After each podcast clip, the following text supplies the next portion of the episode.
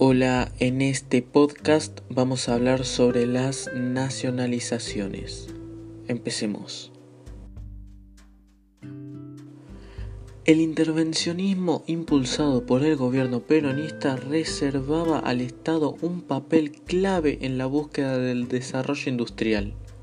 Con este fin, el gobierno nacionalizó industrias y servicios, para coordinar y regular la actividad de las industrias, ya sean total o parcialmente estatales, como la Sociedad Mixta Siderúrgica Argentina, SOMISA, Yacimientos Carboníferos Fiscales, ICF, Gas del Estado y las Industrias Aeronáuticas y Mecánicas del Estado, IAME se creó la Dirección Nacional de Industria del Estado DINIE.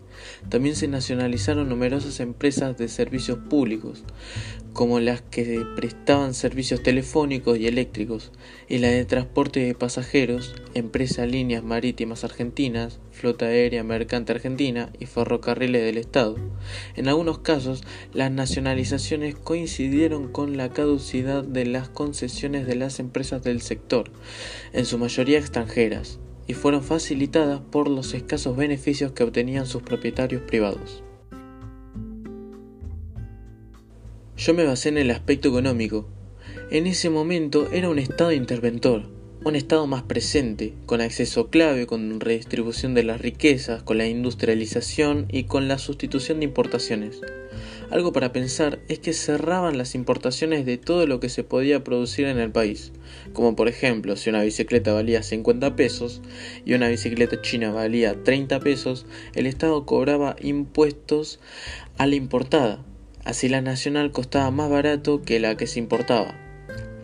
Eso era una forma de proteger la industria nacional.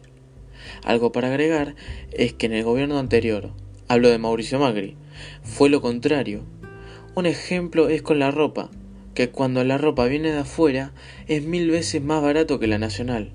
Y lo último que se me ocurrió fue que Perón mejoró las condiciones laborales.